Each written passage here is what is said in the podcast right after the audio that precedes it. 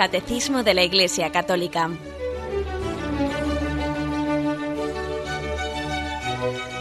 Un programa dirigido por Monseñor José Ignacio Munilla, Obispo de San Sebastián.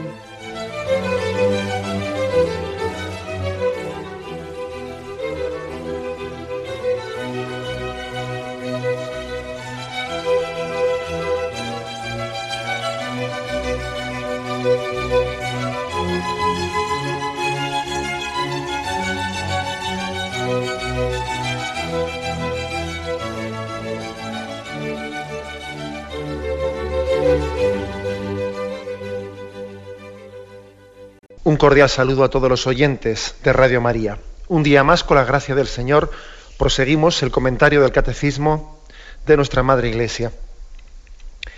Y lo hacemos hoy a partir del punto 1793, en el que nos habíamos quedado.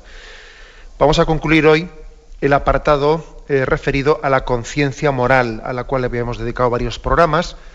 Tenía distintos subapartados el dictamen de la conciencia, la formación de la conciencia, decidir en conciencia, el juicio erróneo, y hoy concluimos, habíamos dejado a medias esto del juicio erróneo, hoy lo concluimos.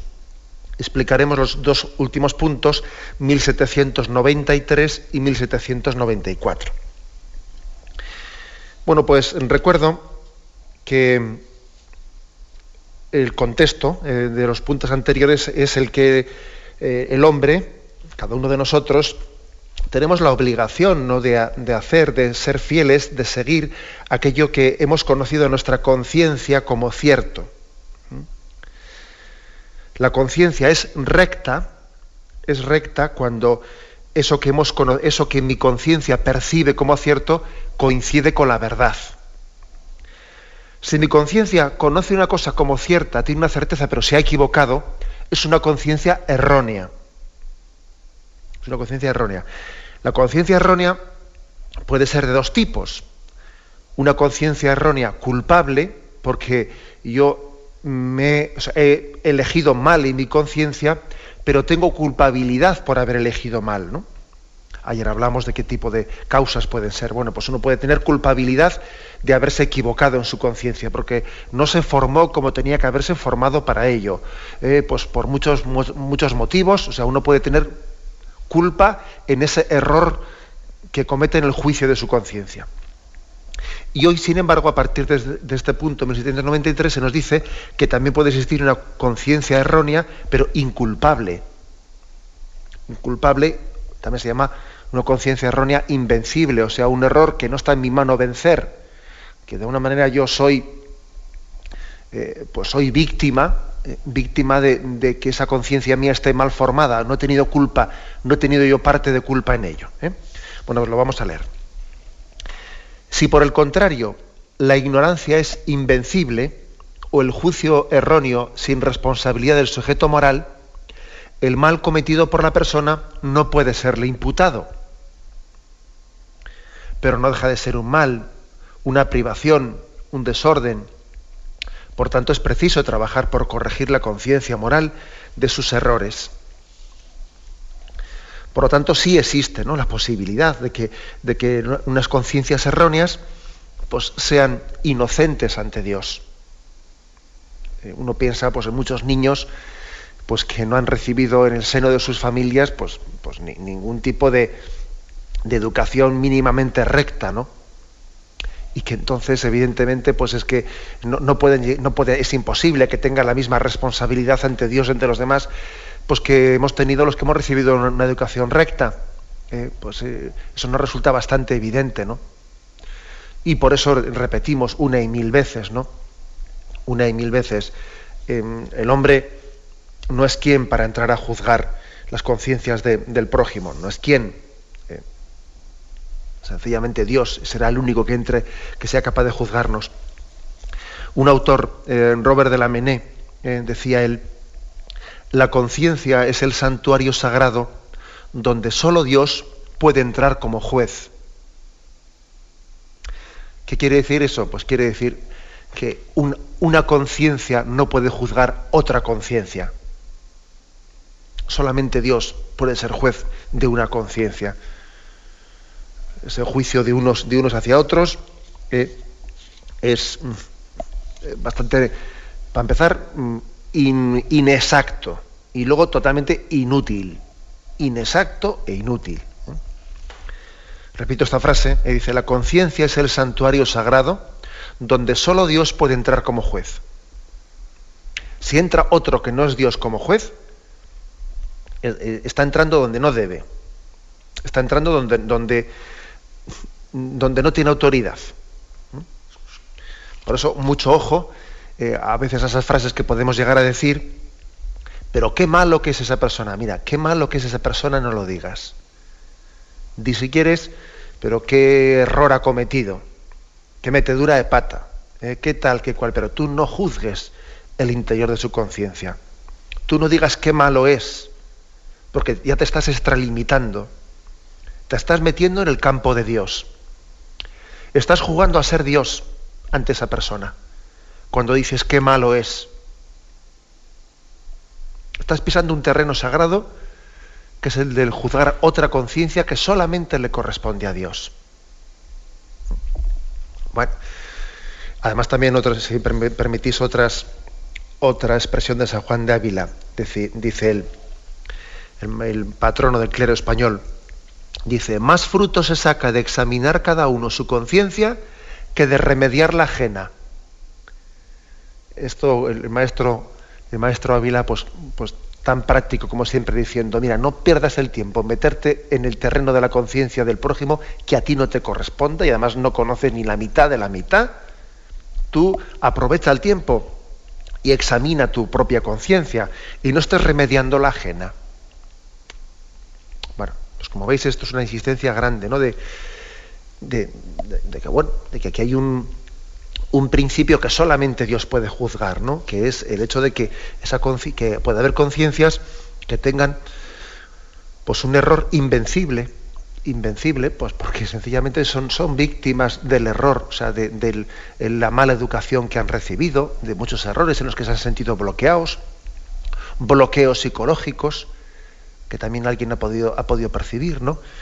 Luego, por otra parte, hay, hay contextos sociales que son, digamos, tan deformados, tan deformados, que la misma ley natural, pues por lo menos en sus, eh, sus aspectos más... Hay, hay, hay, principios de ley natural que parece que es imposible, ¿no? Que es imposible que, que la conciencia no te remuerda en ello. No te remuerda en ello. ¿eh? Pues yo qué sé, el hecho de que alguien llegue a asesinar ¿no? a, su, a, su, a su hermano y, que eso no suponga para él ningún tipo de, problema de conciencia, nos cuesta creer. Decimos si hay, si existe la conciencia em, errónea, invencible, también podríamos decir que igual existe un poco la conciencia increíblemente invencible, que nos cuesta creer que, pueda ser un error, un error eh, inocente. Porque claro, llegar a asesinar a un hermano sin que eso para ti suponga un problema de conciencia, dice uno, pero hombre, pero es posible que una conciencia esté tan ciega. Bien, pues eh, lógicamente es verdad, ¿no? Que, la conciencia algo de luz, algo de luz parece que puede tener, o sea, que, le tiene que, quedar siempre, ¿no? Pero sin embargo hay que reconocer que es que hay contextos culturales en los que hay tal digamos, mm, está tan, tan, infectado del pecado, ¿no? Hay tan poca luz que es posible que la ley natural sea difícilmente perceptible para muchas conciencias, ¿no? que están totalmente en la penumbra, están en la oscuridad. En resumidas cuentas, ¿no? A las personas que obren así, pues no, no se les puede ser imputado el pecado, porque han obrado conforme a su conciencia y su conciencia era errónea y no tenían culpabilidad de ese error. Sin embargo, continúa este punto del catecismo. Esto no quiere decir que como no tienen responsabilidad, que como ante Dios no son culpables, como ante Dios no han cometido un pecado, pues que eso, objetivamente hablando, como han obrado mal, pues, eh, pues es que es una privación, es un desorden, y hay que intentar trabajar pues por corregirlo. Es decir, aquí el catecismo añade, Estamos en el caso de que alguien tiene una conciencia errónea y no es culpable de ello. ¿eh? Bien, no se le puede achacar ese pecado porque él ha obrado, pensaba que obraba bien y por lo tanto no se le puede imputar tal cosa. Bien, de acuerdo. Pero sin embargo, eso no quiere decir que no tengamos que intentar sacarle del error. Porque aunque pecado o culpa no tenga, sin embargo lo que está haciendo objetivamente está mal, está equivocado. Y también es una obra de caridad, pues mm, eh, corregir al que yerra. También es una obra de caridad sacarle a alguien del error, de la ignorancia. No permitirle que esté en la ignorancia, ¿no? Total, como él no tiene culpa de esta ignorancia, sí, hombre, pero pongo un caso concreto. Un caso concreto que yo creo que es de los más así luminosos para este asunto. alguien, por ejemplo, que bueno, pues no profesa la religión católica, pues porque mm, nadie le ha predicado a Jesucristo. Y por lo tanto, igual, pues es una persona que tiene, igual está en África y que allí únicamente ha conocido una religión animista, ¿no? Y, y él allí le, han enseñado desde pequeño a, pues a adorar a los espíritus y hacer no sé qué ritos para que los espíritus estén, sean propicios y, se, y, y, entonces uno viva en paz con los espíritus, etcétera, en unas cuantas cosas, ¿no? Él no ha conocido más que eso. Por lo tanto, él no tiene culpabilidad en su conciencia de haber rechazado a Jesucristo, ¿no? Porque tampoco, tampoco le ha sido presentado. Bien, estamos en este caso, ¿no? Entonces podría decir una buena, pues entonces dejémosle, dejémosle en esa ignorancia, porque oye, al fin y al cabo él no peca, entonces, pues ¿para qué le vamos a sacar de su error? Déjalo en su error, ¿no? No, hombre, ese argumento no vale. No vale porque, porque la verdad nos hace libres. Porque ese hombre, aunque no tenga culpa ante Dios, está esclavo de sus errores. Y está adorando a, pues a la obra de sus manos y ha puesto allí pues un, un cacho palo y, o, sencillamente una piedra y está adorando la nube y está adorando, está adorando a, criaturas como si fuesen el creador y hay que sacarle de su error. Y entonces, por lo tanto, también hay un, eh, un segundo aspecto que es que em, todos tenemos derecho, derecho eh, a conocer la verdad. Y si esa persona tiene derecho a conocer la verdad, yo tengo obligación también de, intentar sacarle de su error. Luego, ojo con, eh, con el recurso ese a, bueno, pues si total el, que está en una conciencia errónea no tiene culpa, pues, pues déjalo, ¿no? no, no, de eso, no, de eso nada. De eso nada porque sería como pensar que la ignorancia es el estado habitual, o sea, es el estado eh, en el que el hombre pues, habitualmente puede o debe de vivir, no. Alguien, por desgracia, puede, puede estar bajo la ignorancia en momentos determinados, pero Dios nos ha, nos ha creado para conocer la verdad y para salir del error, ¿no? Dios nos dio siete sacramentos, por ejemplo, para nuestra salvación parece que, parece que alguno pretende salvarse no por los siete sacramentos, pues, sino por el octavo. Y el octavo sacramento sería el, de la ignorancia. Como, como, soy ignorante, pues Dios me salva por, por la ignorancia. No, pero, pero no existe un octavo sacramento, existen siete. ¿Mm? Y ya sabemos que, Dios también, eh, vamos, que Dios juzga misericordiosamente al que por ignorancia no es conocedor ¿no? De, de esa verdad objetiva pero no hagamos de la ignorancia un sacramento. No hagamos de la ignorancia un sacramento. ¿eh? Tenemos, por lo tanto, obligación de intentar sacar del error al que, al que no ha conocido la verdad, aunque no tenga culpa de ello, aunque él sea meramente víctima, pero hay que intentar sacarle de ese error ¿no? y llevarle al, al conocimiento limpio y puro de, la verdad, para que toda su conciencia, su conciencia sea plenamente eh, recta ¿no? y adherida ¿no? a la verdad objetiva. Tenemos un momento de reflexión y continuamos enseguida.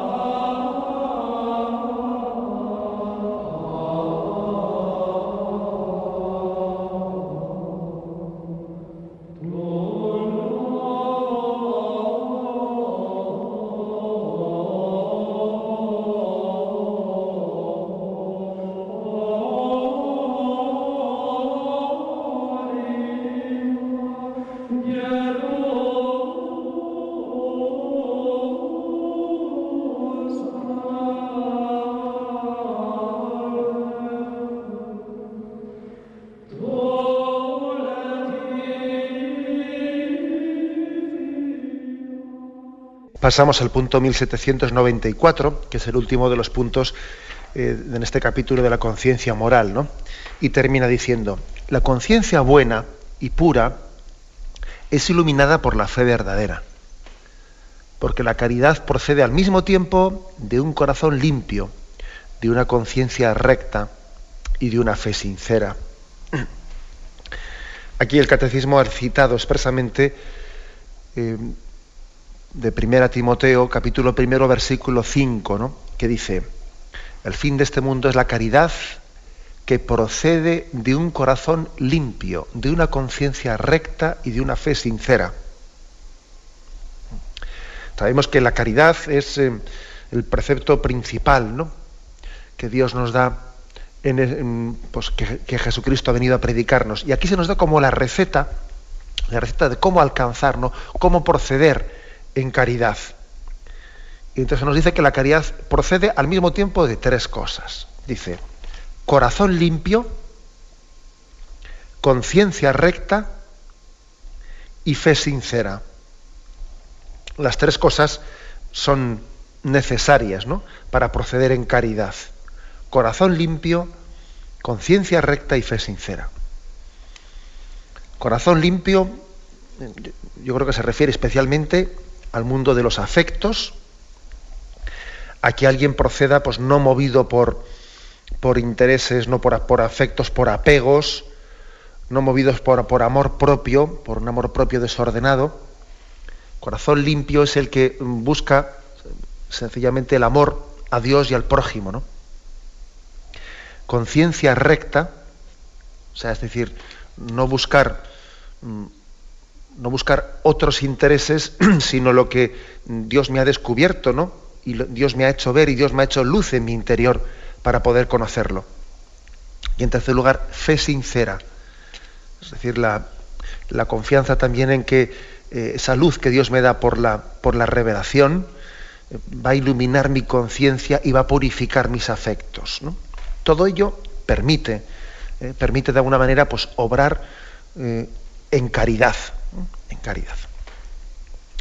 Bien, me vais a permitir, como tenemos un poco de tiempo eh, para completar para completar esta exposición sobre la conciencia, me vais a permitir también iluminarlo o, complementarlo con algunas eh, citas propias de algunos, de algunos santos sobre, sobre lo que es la conciencia, que iluminan mucho, eh, iluminan y creo que nos pueden ayudar. Con respecto a la, autoridad de la conciencia, eh, Newman, cardenal Newman, del, cual ya me habéis oído hablar más en una ocasión, y además es uno de los autores de los más citados en este catecismo del siglo XIX, eh, un, pastor anglicano que se hizo católico y, llegó a ser cardenal de la Iglesia Católica, Newman dice ¿no? sobre la conciencia. La conciencia es la voz de Dios aunque ahora está de moda considerarla de una manera u otra como una simple creación del hombre. ¿Mm? Y dice, la conciencia es el vicario natural de Cristo. Esta expresión ya la hemos utilizado en algún programa anterior. Es el vicario natural de Cristo. Hay otro, el Papa es el vicario de Cristo en la tierra, no en el sentido natural, sino en el sentido sobrenatural, eclesial, pero él dice, el vicario natural es la conciencia. Y ahora fijaros cómo, sabéis que por el bautismo tenemos nosotros tres, tres funciones, tres ministerios, no somos sacerdotes, profetas y reyes. Y dice, la conciencia es profeta por sus instrucciones, es rey por su autoridad y es sacerdote por sus bendiciones y anatemas. O sea que también eh, se le puede atribuir a la conciencia ese, ese triple triple ministerio que, nos hemos, que hemos recibido todos por el bautismo. Todos tenemos que ser sacerdotes, profetas y reyes. Y, ese triple ministerio, ¿cómo lo ejerce la, conciencia? El profético, pues porque nos está instruyendo, nos está enseñando, está dando luz, está haciendo distinguir lo que son falsas, por ejemplo, eh, falsas argumentaciones, cuando estamos siendo tentados y, queremos, y se nos está queriendo engañar. ¿eh? Engañar. La conciencia profética es la que desenmascara el engaño y dice, no te dejes engañar, esos argumentos son falsos. ¿Mm? O sea, la, conciencia, por lo tanto, es profética porque te instruye. ¿Mm? Te instruye. También la conciencia es instruida ella, ¿eh? por la palabra de Dios, es instruida ella pues por los ejemplos buenos de los demás, pero ella después en concreto instruye. ¿eh? Es profeta. También dice que es rey. La conciencia tiene autoridad y hay que obedecerla. ¿eh? Y hay que obedecerla. También San Buenaventura dice, la conciencia es como un heraldo de Dios y su mensajero. Y lo que dice no lo manda por sí misma, sino que lo manda venido de Dios igual que un heraldo cuando proclama el edicto del rey. El que desobedece al heraldo está desobedeciendo al rey. El que desobedece a la conciencia está desobedeciendo a Dios. fijaros si tiene autoridad la conciencia. ¿eh? Por eso se le dice, dice el cardenal Newman, que es rey la conciencia. Es rey. El que desobedece a la conciencia desobedece a Dios. Y por eso mismo también entenderéis que la Sagrada Escritura dice, hay que obedecer a Dios antes que a los hombres. O sea, yo tengo que obedecer a mi conciencia antes que a los hombres. Y por eso existe el derecho a hacer una objeción de conciencia, por cierto. ¿eh? Por cierto, un tema importante y de actualidad en España. Pues porque mm, es la instancia última ante la que yo tengo que responder es mi conciencia. No las leyes de los hombres, perdone usted. Yo lo que no puedo hacer es traicionar mi conciencia por cumplir unas leyes humanas. Porque las leyes humanas no tienen esa autoridad mm, divina. Sí que es verdad que el legislador también en última instancia ha recibido su autoridad de Dios pero él tiene que gobernar conforme a Dios y si, si existiese un conflicto entre lo que yo entiendo que es mi conciencia, que es la voz de Dios dentro de mí, y unas leyes humanas, yo tengo obligación de obedecer a Dios, obedecer a mi conciencia antes de esas leyes humanas. ¿eh? La conciencia pues es rey, tiene esa autoridad. Y por último dice también la conciencia es sacerdote. ¿Qué quiere decir que es sacerdote? Pues que la conciencia bendice y también da anatemas. Eh, o sea, te bendice, te fortalece, te consuela y al mismo tiempo también te reprende. Te da, como también el sacerdote está llamado a bendecir, a santificar y también a condenar, ¿no? A condenar y a, a condenar la herejía, a condenar, sí, pues las dos cosas. El sacerdote eh, la, conciencia, que tiene ese aspecto sacerdotal, según el cardenal Newman, ¿no? bendice y también anatematiza cuando es necesario. O sea que es las dos funciones las tiene. En este sentido, ¿no? Les llama, le llama él a la conciencia vicario natural eh, de Cristo. Por cierto, que otra otra mm, reflexión muy popular, ¿no? Muy popular de, mm, sobre la conciencia, esto de que eh, es un sacerdote que te bendice o te anatematiza. Tomás, Tomás Watson tiene una frase que dice, la conciencia es como una abeja, úsala bien y te dará miel, úsala mal y te clavará el aguijón. A eso se refiere el cardenal Newman, ¿no? Cuando dice te bendice o te, da o te lanza un anatema. Ambas cosas forman parte de esa conciencia. ¿eh? Y además hay una cosa, que las abejas se pueden domesticar, pero no tanto. ¿eh? No tanto, porque una abeja, que uno se piensa que está muy, muy domesticada, pues cuando llega el momento te, clava el aguijón, ¿eh? porque no se le ha tratado convenientemente. Así también es la conciencia afortunadamente no podemos domesticarla, aunque a veces hacen muchos, muchos intentos ¿eh? de intentar domesticarla y hacer de la conciencia lo que queremos que sea. Pero afortunadamente es rebelde Y de vez en cuando se revuelve y nos pega un aguijón, como diciendo, no, no voy a, no voy a decirte siempre lo que tú quieres escuchar, ¿eh? Y también te voy a anatematizar, te voy a llevar la contraria, y te voy a inquirir y te voy a remorder en tu conciencia, ¿no? Bueno, pues este, aspecto, por lo tanto, es clave, ¿no? Es, es importante. Mm, tenemos un momento de reflexión y continuamos enseguida.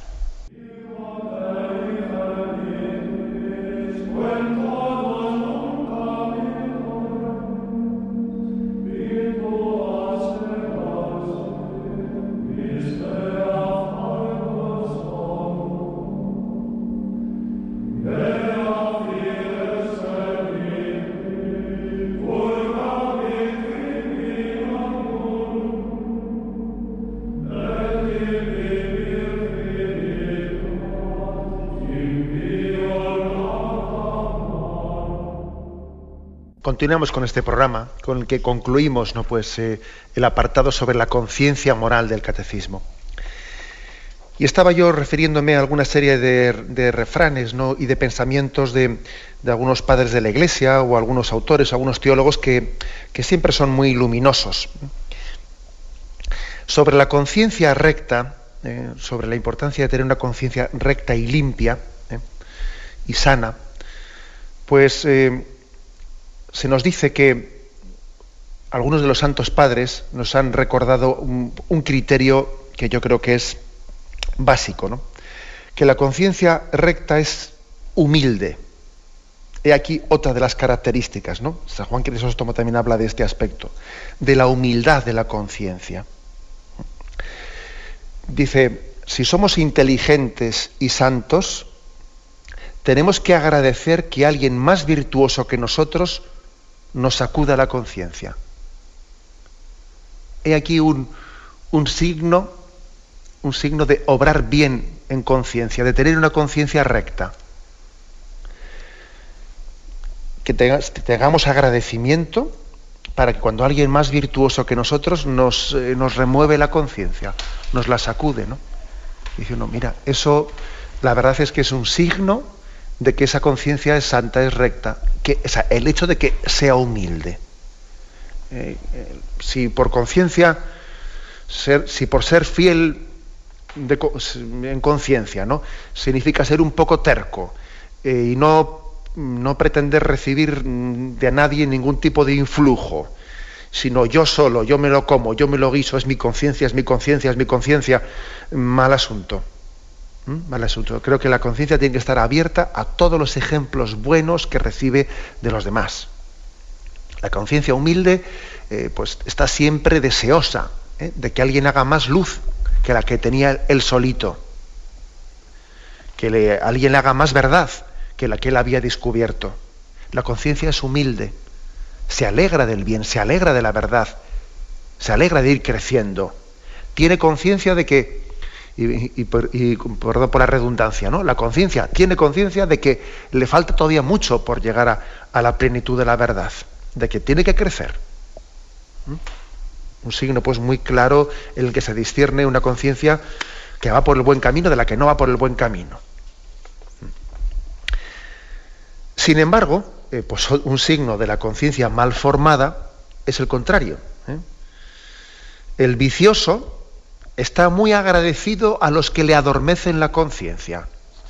Eh, bueno, pues el vicioso, ¿qué es lo que ocurre? Pues que si tiene alrededor suyo, eh, pues quien le justifique y quien de alguna manera le haga sentirse bien, si, si los hay peores que yo, ¿sabes? A veces uno le conviene rodearse de lo que se rodea porque así de esa manera él no se siente mal. Y dice, mira, si los hay peores. Y entonces está agradecido a los que le adormecen la conciencia está agradecido, en vez de buscar amistades que sean para él exigentes, en vez de buscar amistades que tiren de él para hacia arriba, busca amistades que más bien le justifican, que tiran de él para abajo y que le hacen sentirse el bueno de la cuadrilla. En vez de sentirse que, en vez de tener unas amistades y un contexto en el que está recibiendo una llamada continua a la conversión el cardenal Giacomo Bici, que es un, bueno, pues ha sido un, pues un hombre, yo creo que, pues, que ha escrito unas obras muy, muy directas de expresión y de, entrar en diálogo y en debate con esta cultura nuestra secularizada, ¿no? El cardenal Giacomo Biffi ha sido un hombre pues, muy intuitivo y muy, muy atrevido también para ser capaz de criticar nuestra cultura, ¿no? Él llegó a decir en, uno de estos libros, un poco así de diálogo fe-cultura, decía textualmente, quien se dedique a asesinar eh, familiares ricos para cobrar la herencia, es muy probable que a partir de la cuarta muerte su conciencia permanezca en perfecta paz. ¿Eh? Una frase muy provocativa, como veis. ¿eh? La repito, quien se dedica a asesinar familiares ricos para cobrar la herencia, es muy probable que a partir de la cuarta muerte su conciencia permanezca en perfecta paz. ¿Qué quiere decir? Pues hombre, que es que si uno se empeña en anestesiar su conciencia, claro, al final lo conseguirá. uno va haciendo callo en su conciencia y al final la acaba silenciando, ¿no? Pero eso, eso ya no es conciencia. Eso es sencillamente un, un, escudo defensivo que me he hecho yo ante la voz de Dios. He pervertido la conciencia y a base de, de, ahogar su voz, ahogar su voz una y otra vez, he, he terminado por decir, no me remuerde la conciencia, hombre, claro. Has ahogado su voz, la has estrangulado Juan Pablo II, en uno, de uno de aquellos encuentros con los jóvenes, ¿no? Él les lanzó un mensaje. Jóvenes, no asfixien su conciencia. Déjala que te hable. Déjala que te hable. Y si te, si te, te mortifica, bendito sea Dios, ¿no? Es como cuando una herida pues está un poco, te, escuece, pues eso es buena señal, porque quiere decir que está, que está sanando. Que la conciencia también a uno le haga, eh, le haga sentirse llamado a la conversión, etcétera, bendito sea Dios. O sea, bendito sea Dios. No queremos la paz de la mentira, no queremos la paz basada en una conciencia estrangulada o asfixiada. Si el precio de la paz es que yo haya, haya machacado mi conciencia, la haya callado, no, le haya, la haya enmudecido para que no, no me remuerda, pues menuda paz es esa. Esa, es la paz de los cementerios, ¿no? En el peor sentido de la palabra. Eh, por lo tanto, es importantísimo este aspecto, ¿no? El que el hombre tenga mucho cuidado de que, de no, como decía el Papa, no asfixiar su conciencia, no acallar esa voz, porque ocurrirá que si una y otra y reiteradamente no es acallada, claro, al final la, conciencia terminará, bueno, sencillamente por morir. Y por último, otra, otra reflexión, otra, otro pensamiento, que también creo que es muy importante, del cardenal Newman, dice él, no deja de ser una trampa invocar los derechos de la conciencia para eludir la obediencia en el ámbito propio de la autoridad legítima. ¿Eh? Es decir, de no, ser que, pues que la autoridad legítima esté legislando, esté obrando contra Dios directamente, eh, contra la ley de Dios y contra la ley natural. Eh, ojo con invocar la conciencia para eludir la obediencia. Porque, porque, en esto el cardenal Newman es muy, es muy estricto cuando dice conciencia y ley no están, no deben de estar opuestos. ¿no? Lo que mi conciencia me dice y lo que me dicta la ley de Dios están, van, van de la mano si yo estoy en continuo conflicto, es que mi conciencia me dice una cosa, pero claro, es que la ley de la Iglesia dice otra cosa. Claro, porque el magisterio de la Iglesia dice una cosa, pero a mí mi conciencia me dicta la otra. Mira, ojo con que la conciencia sea casi el burladero para intentar escaquearte o eludirte de, mm, de la ley de Dios, del magisterio de la Iglesia, mal asunto. O incluso de la ley humana, cuando también la ley humana pues no, es así, digamos, frontalmente eh, contraria a, a, la ley de Dios. Lo lógico es que la conciencia sea siempre obediente a la ley. ¿Mm? Sea siempre obediente. Hay que poner bajo sospecha una conciencia que parece que está siempre, eh, es, la, justificación para la desobediencia. Mal asunto es ese. ¿eh? El catecismo, en este último punto que estábamos comentando, termina con una cita de la Gaudium et Spes, del documento del Concilio Vaticano II, ¿no? Y fijaros lo que dice. La conciencia buena y pura es iluminada por la fe verdadera. Ay, no, perdón, que estoy leyendo lo de arriba. Dice, cuanto mayor es el predominio de la conciencia recta, tanto más las personas y los grupos se apartan del arbitrio ciego y se esfuerzan por adaptarse a las normas objetivas de moralidad. Es decir, cuanto más recta y sana sea tu conciencia, más te vas a esforzar por adaptarte a las normas objetivas. Este es el, punto con el que termina aquí el catecismo que han, que han tomado del Concilio Vaticano II, ¿no? el número 16. La conciencia, cuanto, cuanto más sana es, más se adapta a las normas objetivas.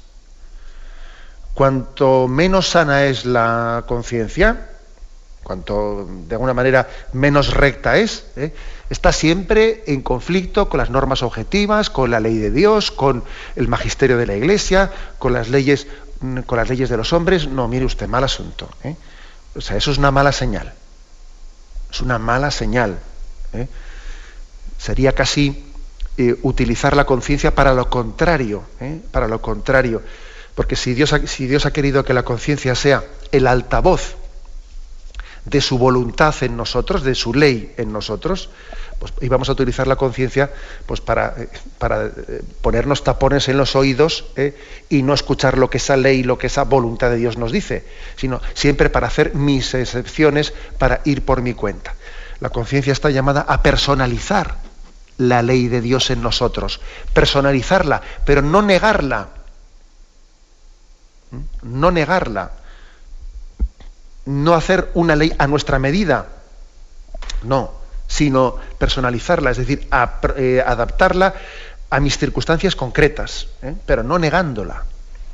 ¿eh? Insisto en esto que es algo que el cardenal Newman también pues, subraya muchísimo.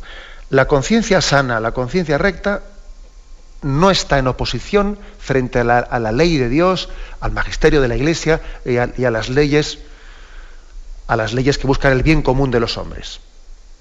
Más bien la conciencia tiene que decir aplicarlo, pero, pero no estar siempre recurriendo a la conciencia para oponerse a la ley, que eso es, eso es algo muy de nuestros tiempos, ¿sabéis? Algo muy de nuestros tiempos, ante lo cual tenemos que estar siempre alerta.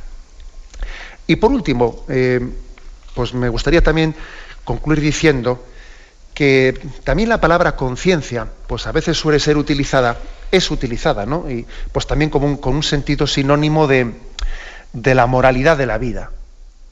Cuando se dice una persona no tiene conciencia, o pues, mm, o qué poca conciencia tenemos, ¿no? Quiere decir que también tenemos poco planteamiento moral. ¿eh?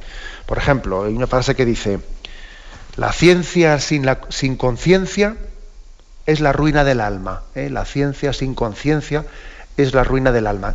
¿Qué quiere decir aquí? Bueno, pues aquí se está aplicando la palabra conciencia, no en este sentido en que nosotros, pues aquí lo hemos explicado en el catecismo, la conciencia de la persona, sino se refiere sin normas éticas.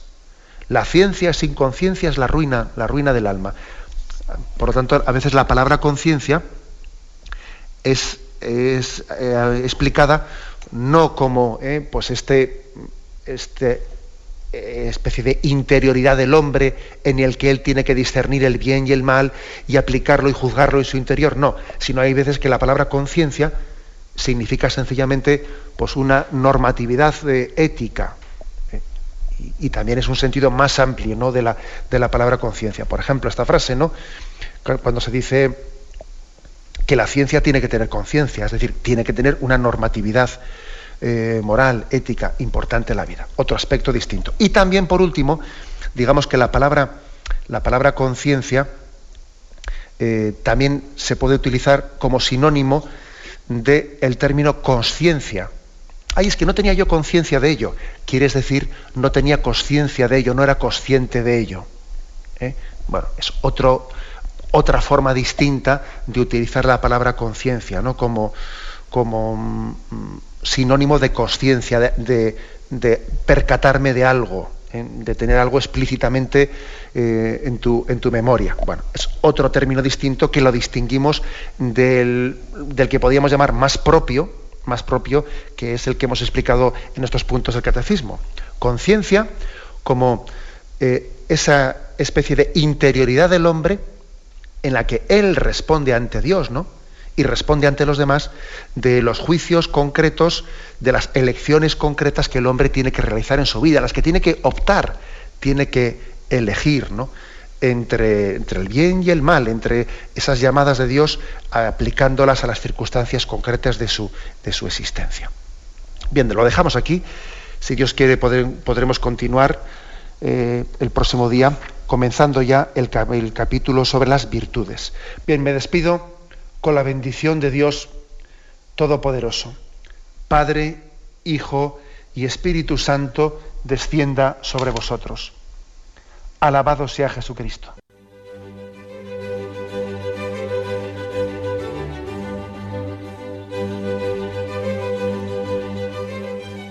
Finaliza el Catecismo de la Iglesia Católica, un programa dirigido por Monseñor José Ignacio Munilla, obispo de San Sebastián.